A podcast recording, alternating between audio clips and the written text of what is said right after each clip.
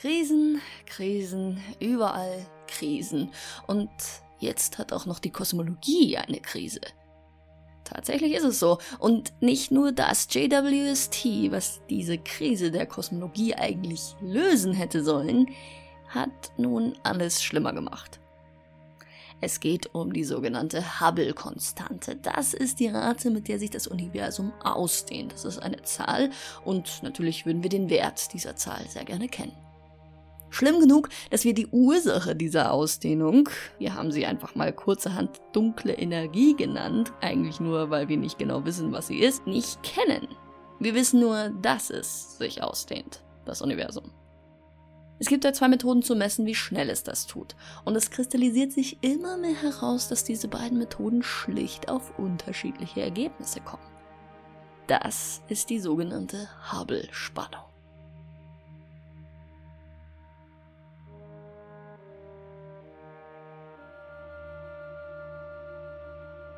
Hallo liebe Sternfreunde, Weltallfans und Raumfahrtbegeisterte. Ihr seid angekommen bei Transluna, dem Podcast der Volkssternwarte München. Wir informieren euch über aktuelle astronomische Ereignisse und gehen auf besonders interessante Themen näher ein. Mein Name ist Jana Steuer, ich bin Astrophysikerin und Mitglied der Volkssternwarte und freue mich, dass ihr wieder dabei seid. 1929 hat Edwin Hubble in den Spektren von Galaxien, also in der Verteilung des Lichts über die Wellenlängen, etwas Eigenartiges bemerkt. Und zwar, dass je weiter die Galaxie von uns weg ist, die Absorptionslinien, also die dunklen Linien, da wo Licht absorbiert wird, verschoben sind. Und zwar ins Rote hinein. Absorptionslinien, die eigentlich an kürzeren Wellenlängen zu finden sein sollten, waren auf längeren Wellenlängen zu finden. Das ist die sogenannte Rotverschiebung und mit der Idee, die von Georges Lemaitre stammt, hat man dann damals herausgefunden, das Universum dehnt sich aus. Und zwar die Galaxien, die am weitesten von uns weg sind, bewegen sich am schnellsten von uns weg. Man kann mit einer recht einfachen Formel die Geschwindigkeit, mit der sich eine Galaxie, ein Objekt von uns wegbewegt und seine Entfernung verbinden, und zwar mit der Ausdehnungsrate des Universums. Also v, die Geschwindigkeit, mit der sich eine Galaxie von uns fortbewegt, ist gleich h, die Hubble-Konstante, also die Rate, wie schnell bewegt es sich weg pro Megaparsec, mal dem Radius. Also Radius dann in Megaparsec angegeben, das ist eine Entfernung. Und eigentlich sollte es recht einfach sein, diesen Wert zu bestimmen. Aber ich habe ja schon im Intro gesagt, momentan leidet die Kosmologie unter der Hubble-Spannung. Dieser Wert für H, da sind sich die Methoden schlicht nicht einig. Und jetzt stellt euch vor, ihr fragt in einem Geschäft zwei unterschiedliche Mitarbeiter nach dem Preis für, sagen wir, einen Pullover. Und wenn ihr unterschiedliche Zahlen genannt bekommt, dann ist doch da irgendwas faul. Da lügt doch einer. Oder einer kennt sich vielleicht nicht richtig aus. Mit der Ausdehnung des Universums ist es ähnlich. Wir befragen momentan zwei unterschiedliche Mitarbeiter des Universums nach diesem Wert. Einmal sind da die Standardkerzen und zum anderen der Mikrowellenhintergrund. Und diese beiden Mitarbeiter sagen uns unterschiedliche Dinge. Die Standardkerzen sind so etwas wie die zugänglichste Form, den Hubble-Wert, die Hubble-Konstante zu messen. Denn bei den Standardkerzen geht es eigentlich nur darum, Entfernungen zu bestimmen. Zum Beispiel die Cepheiden. Cepheiden sind Sterne, die pulsieren und zwar pulsieren sie abhängig von ihrer absoluten Helligkeit. Das bedeutet also, sagen wir mal, je schneller sie pulsieren, desto heller sind sie vor Ort bei sich tatsächlich auch. Das heißt, wenn ich einen Pulsar beobachte und jetzt mal irgendeine fiktive Zahl gesagt, der pulsiert viermal in der Minute, dann weiß ich, der ist bei sich vor Ort. Wenn ich also direkt bei diesem Pulsar stehen würde, so und so hell. Und ich sehe aber, wie heller jetzt ist von der Erde aus gesehen. Und da ich weiß, wie heller bei sich vor Ort ist und ich weiß, wie heller von der Erde aus ist, dann weiß ich auch, wie weit er weg ist. Das ist sozusagen so ein Trick aus äh, der Entfernungsbestimmung im Weltall, wie ich Entfernungen bestimmen kann, ohne ein Maßband anzulegen. Es gibt noch andere Standardkerzen, zum Beispiel die Supernovae 1a. Das ist eine Situation, wo man zwei Sterne im System hat und einer ist bereits eine Sternleiche, zum Beispiel ein weißer Zwerg, und der akkretiert gerade Material von seinem Begleiterstern, der noch nicht gestorben ist.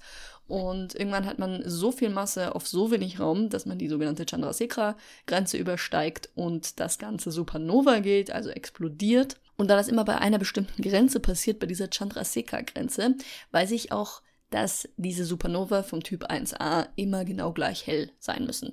Das heißt, wenn ich die sehe, weiß ich, die sind vor Ort so und so hell. Ich sehe, wie hell sind die von der Erde aus gesehen und dementsprechend weiß ich, wie weit war das Ding weg. So, das macht man in der Kosmologie schon sehr, sehr lange. Wir messen schon sehr, sehr lange Cepheiden, Supernovae 1a und so weiter, schauen uns an, wie weit die weg sind und bauen so Entfernungsleitern auf, sagt man da. Also ich habe einen nahen Cepheiden und einen fernen und dann noch einen weiter entfernten und dann kann ich mir also durch diese Leiter, durch diese verschiedenen Werte einen bestimmten Wert für H rausziehen. Ne, weil wir hatten ja vorhin gesagt, V, das kriege ich aus der Rotverschiebung, ist gleich H mal R. Also Hubble-Konstante mal Abstand zu uns, Distanz zu uns. Das Gute an den Standardkerzen ist, dass sie sich kaum auf Annahmen in kosmologischen Modellen stützen. Das heißt, ich muss nicht viel über meinen Kosmos annehmen. Zum Beispiel muss ich nicht sagen, ja, da gibt es jetzt so und so eine Konstante für die dunkle Energie oder so und so viel dunkle Materie drin, sondern ich schaue mir wirklich nur diese Distanzen an und kann dann aus den Rotverschiebungen, die ich ja auch habe von diesen Objekten, rausfinden, aha, was ist denn dann mein Wert für die Hubble-Konstante, wenn ich all diese Daten zusammennehme? So, und bei dieser Methode, den Standardkerzen, kommen wir auf eine Hubble-Konstante von äh, zwischen 72 und 73 Kilometer pro Sekunde und Megaparsec. Das bedeutet, pro Megaparsec, dass ein Objekt von uns weg ist, bewegt es sich mit 72 bis 73 Kilometer pro Sekunde schneller von uns weg. So, das ist alles noch schön und gut. Solider Wert, kommen wir drauf, 72, 73 Kilometer pro Sekunde mit den neuen Sonden, wie zum Beispiel Gaia, die Milliarden Sterne vermisst, werden diese Messungen auch immer besser. Unsere Fehler werden immer kleiner. Wir haben uns da solide auf, eingependelt auf 72 bis 73 Kilometer pro Sekunde und Megaparsec. So. Jetzt gibt es aber leider noch diese andere Möglichkeit. Was heißt leider? Gut ist es, dass es diese andere Methode gibt, denn sonst würden wir nicht wissen, dass es da irgendwo ein Problem gibt. Und das ist die Methode des Mikrowellenhintergrunds. Ganz kurz, was ist der Mikrowellenhintergrund? Das ist die harte Grenze vor dem Urknall. Das bedeutet, als das Universum 380.000 Jahre alt war, wurde es zum ersten Mal durchsichtig.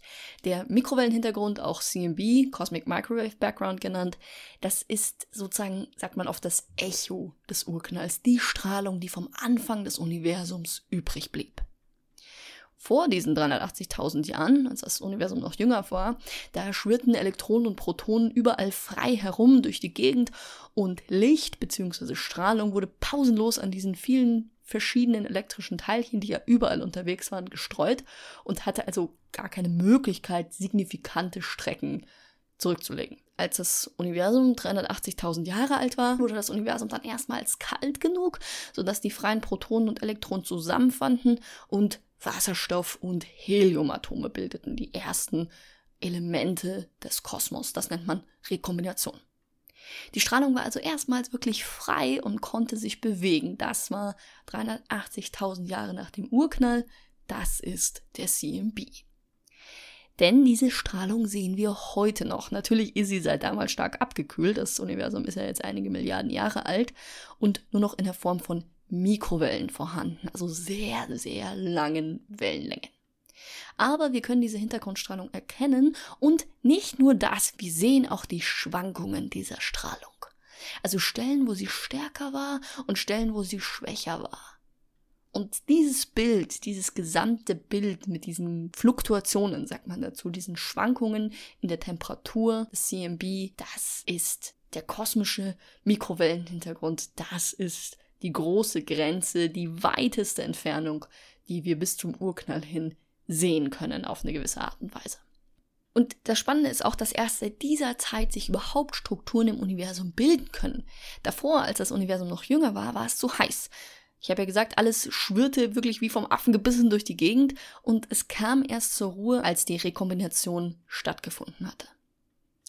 wir können aus dem CMB ablesen, wo und wie sich die ersten Materieansammlungen bildeten. Denn diese Orte des CMBs, wo es etwas heißer war, also wirklich ein Millionstel Grad Kelvin, und Orte, wo es etwas kälter war, das sind die Orte, wo ein Schwerkraftfeld entstanden ist. Denn das sind nicht nur Temperaturfluktuationen, sondern auch Dichtefluktuationen. Das heißt, an Stellen, wo es heißer war, da war es etwas dichter und da fiel Materie aufgrund von Gravitation auch hinein. Das sind die Kondensationskeime für die Strukturentstehung im Universum. Also nur durch diese Fluktuationen von Millionstel Grad konnte überhaupt etwas im Universum entstehen. Diese Fingerabdrücke des CMB können uns helfen, die Hubble-Konstante zu bestimmen. Denn wir sehen, wie der CMB damals aussah. Also wir sehen diese Struktur- und Dichtefluktuationen vor allem, das richtige Fingerabdruck und wir sehen die Strukturverteilung heute. So, und wenn ich verstehen will, wie man von Punkt A zu Punkt B gekommen ist, also die Anfangsbedingungen und die Endbedingungen habe, sage ich jetzt mal, dann brauche ich für alles, was dazwischen liegt, wo ich ja nicht dabei war in den letzten 13,8 Milliarden Jahren des Kosmos, da brauche ich ein Modell. Ich brauche also Rahmenbedingungen, die mir sagen, die mir die Regeln vorgeben für die Evolution, für die Entwicklung von dem Ganzen. Und dann kann man das Modell in Simulationen einsetzen also man kann das am Computer einfach durchlaufen lassen, sagen, okay, wenn wir folgende Rahmenbedingungen haben und folgende Parameter, also Werte für bestimmte Dinge, dann zeig mir mal, was da am Ende rauskommt, wenn ich das jetzt 13 Milliarden Jahre lang durchlaufen lasse. Deswegen ist das Modell so wahnsinnig wichtig, weil das Modell, das wir dann bauen, das Modell von Kosmos, in dem Fall von wirklich dem gesamten Universum, das sind die Rahmenbedingungen, die Regeln, die Spielregeln des Kosmos. So kann man sich das vorstellen. Und wir haben ein hervorragendes Modell des Kosmos. Es nennt sich Lambda CDM. Lambda steht für die dunkle Energie, CDM für Cold Dark Matter, denn es ist das Modell des Kosmos mit einer dunklen Energie, mit einer Konstante Lambda und Cold Dark Matter, kalter, dunkler Materie. Ich kann gerne mal eine Folge nochmal zu den beiden Dingern speziell machen, gerade warum sind wir bei Cold Dark Matter und nicht bei Hot Dark Matter. Aber Nehmen wir es erstmal hin, das ist das Modell des Universums mit Lambda und Cold Dark Matter, das unsere Umgebung, alles was wir sehen, den Kosmos per se und seine Evolution sehr, sehr, sehr gut beschreibt. Die Dinge, die das Modell vorhersagt, können wir zum allergrößten Teil genauso beobachten und das ist ein Qualitätsmerkmal. Wir kennen den Ausgangspunkt wir kennen sozusagen die Massenverteilung zu Zeiten des CMB und wir kennen das Ergebnis heute. Und dazwischen, da hilft uns Lambda CDM. Wir müssen also nun nur noch die Parameter des Modells, also wie viel Strahlung habe ich in meinem Universum, wie viel leuchtende Materie habe ich in meinem Universum, wie viel dunkle Materie habe ich in meinem Universum und so weiter, müssen wir nur noch so wählen, dass am Anfang die Verteilung steht, die wir vom CMB ablesen und am Ende das Universum, so wie wir es kennen, wenn wir die Simulation mit diesem Modell durchgelaufen haben, dabei rauskommt. Und einer dieser Parameter, den man so feststellen kann, denn wir kennen die Verteilung der dunklen Materie recht gut im Universum, Lambda CDM funktioniert hervorragend, einer dieser Parameter, dieser wichtige Wert, das ist die Hubble-Konstante, nämlich die Ausdehnungsrate des Universums. So, und wenn wir jetzt das Universum so nehmen, wie wir es kennen, mit den Anfangsbedingungen, die wir aus dem CMB ablesen können, und dem Lambda-CDM-Modell, was hervorragend alles andere beschreibt, da kommen wir doch sage und schreibe auf einen Wert für die Hubble-Konstante von 67 Kilometer pro Sekunde und Megaparsec und nicht 72 bis 73 Kilometer pro Sekunde und Megaparsec. Könnte man sagen, gut, die paar Kilometer pro Sekunde. Aber die sind wirklich ausschlaggebend, denn unsere Messungen werden immer besser, die Fehlerbalken immer kleiner. Und tatsächlich über die Jahre hinweg haben diese beiden Werte sich nicht angenähert, sondern sind immer weiter voneinander weggedriftet. Die sind nicht mehr im Fehlerbereich voneinander. Wir haben hier zwei unterschiedliche Werte. Einmal das, was uns Lambda CDM erzählt, das, was wir im Cosmic Microwave Background beobachten können und das, was uns die lokalen Distanzen, die lokalen Messungen erzählen. Und das passt nicht zusammen. Wir hatten ja eigentlich gehofft, dass JWST, James Webb Space Telescope, neue, bessere Messungen bringt. Und das hat es natürlich auch getan. Wir wollten klären, warum die Werte aus diesen Modellen mit Lambda CDM und den Messungen nicht zusammenpassen. Und die Infrarotmöglichkeiten des JWST liegen weit über denen von Hubble, was davor das beste Weltraumteleskop war. JWST kann zwar bei den Messungen der Hubble-Konstante aus dem CMB nicht helfen, dafür sind die Wellenlängen wiederum deutlich zu lang, aber dadurch, dass es durch Staub und Gas hindurchblicken kann, kann es weitere Messungen für die Distanzleitern machen und hoffentlich Klarheit bringen. Vor allem ist es in der Lage, einzelne Sterne viel besser aufzulösen und so die Messungen nicht zu verfälschen. Denn mit Hubble hatte man manchmal die Befürchtung, dass Licht von Hintergrundsternen ähm, dem beobachteten Stern angerechnet wird, also dass das praktisch reinfließt, weil die Auflösung nicht hoch genug ist. Und jetzt haben wir diese ersten Messungen dieser Sterne, der Cepheiden, mit der enorm hohen Auflösung vom JWST. Das sieht man auch so richtig, das ist bombastisch gut. Ja, und dann kann man eigentlich nur seufzen und sich am Kopf kratzen, denn die ersten Ergebnisse der Messungen der Hubble-Konstante mit den JWST-Daten bestätigen die bisherigen Werte. Genau das gleiche, was Hubble gemessen hat. Auch das allerneueste Paper zu der Thematik von Ries et al., was übrigens noch auf sein Peer Review wartet, aber es geht gerade durch die Presse, deswegen habe ich mich auch entschieden, diese Folge schon zu machen, auch das zeigt, dass JWST den Fehler einschränken kann und die Streuung der Messpunkte drastisch verringert. Aber Gott verdammt nochmal, die Messungen bleiben bei 72 bis 73 Kilometer pro Sekunde und Megaparsec und nähern sich nicht an die Berechnungen aus dem CMB an. Ja, was nun? Dehnt sich das Universum irgendwie heute schneller aus als früher? Sind unsere theoretischen Werte sowieso falsch? Müssen wir uns von Lambda CDM trennen? Also von dem besten Modell des Kosmos, was alles beschreibt und das auch noch hervorragend. Man sagt ja eigentlich in der Wissenschaft, wenn man eine Hypothese hat und dann findet man ein Gegenbeispiel, die diese Hypothese widerlegt, dann muss man die Hypothese begraben. Ist das jetzt bei diesem Modell auch so? Also, keine Theorie beschreibt so viele Dinge in der Kosmologie so erfolgreich. Nehmen wir uns neuen Modellen an, die vielleicht die Hubble-Spannung lösen, dann eröffnen sich aber auch neue Probleme, die mit Lambda CDM gelöst werden. Vielleicht ist es klug, erstmal nachzuprüfen, ob es tatsächlich die zugrunde liegende Theorie ist, die falsch ist, oder ob es vielleicht noch andere Möglichkeiten gibt.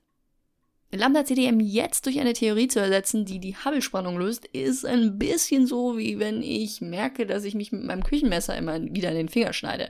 Und um das zu vermeiden, benutze ich jetzt beim Kochen ein Buttermesser. Und dann schneide ich mich auch nicht mehr super, aber jetzt ist alles andere viel, viel, viel schwieriger geworden. Ich bekomme nichts mehr sauber kleingeschnitten. Alles ist viel aufwendiger und teilweise wirklich unmöglich. Überspitzt gesagt jetzt mal. Fakt ist, wir wissen nicht, woran es liegt. Wir wissen nicht, warum es diese Spannung gibt. Es können Messfehler und Systematiken sein. Es kann auch ein Problem in unserer Beobachtung vom Cosmic Microwave Background sein. Das kann auch sein. Und es kann irgendein undeckter Fehler in diesen Distanzleitern sein. Und was aber auch sein kann, und das darf man nicht vergessen, es könnten kleine Veränderungen am Lambda-CDM-Modell sein, die wir durchführen müssen. Also, dass man das so ein bisschen tweaken muss, ein bisschen optimieren muss das ist viel wahrscheinlicher, als dass das komplette Lambda-CDM-Modell, was so gut funktioniert und was so viel erklärt und so viel so gut beschreibt, dass wir das komplett über Bord werfen müssen. Also das klingt jetzt alles so ein bisschen frustrierend, aber das ist gar nicht schlimm. Das ist Wissenschaft. So läuft das. So finden wir neue Dinge heraus. So stellen wir uns den Krisen und verstehen, dass es vielleicht noch viel, viel, viel, viel mehr Geheimnisse da draußen gibt, die darauf warten, gelüftet zu werden. Wir müssen uns da wirklich äh, keinen Vorwurf machen. So ist das schon immer gelaufen in der Wissenschaft. Ja? Wenn alles immer geradeaus und völlig klar gewesen wäre, dann wäre das ja auch alles überhaupt nicht spannend gewesen. Wir brauchen also neue Daten, so wie immer. Es gibt ein paar Ideen, wie man unabhängig von den Distanzen und vom Cosmic Microwave Background nochmal den Wert messen könnte. Für Hubble zum Beispiel mit äh, Gamma-Blitzen, ganz abgefahrene Technik oder auch mit Gravitationswellen. Das steckt alles noch sehr stark in den Kinderschuhen und hat einen sehr hohen Fehler. Ähm, ja, besonders spannend wäre das natürlich, wenn das irgendwann uns einen dritten Wert liefert, den wir nicht erklären können. Aber dazu können wir gerne auch nochmal eine Folge machen, wie man das dann mit diesen beiden Methoden ähm, berechnen könnte. Wir brauchen also neue Daten, wir brauchen neue Methoden und wir werden sehen, was die Zukunft bringt und ob wir diese Krise der Kosmologie irgendwann überwinden können. Ich hoffe, dieses Krisenvideo hat euch nicht frustriert zurückgelassen, sondern gespannt auf die Zukunft, auf darauf, wie es weitergeht in der Kosmologie. Ich bleibe auf jeden Fall auch gespannt und halte euch natürlich auf dem Laufenden.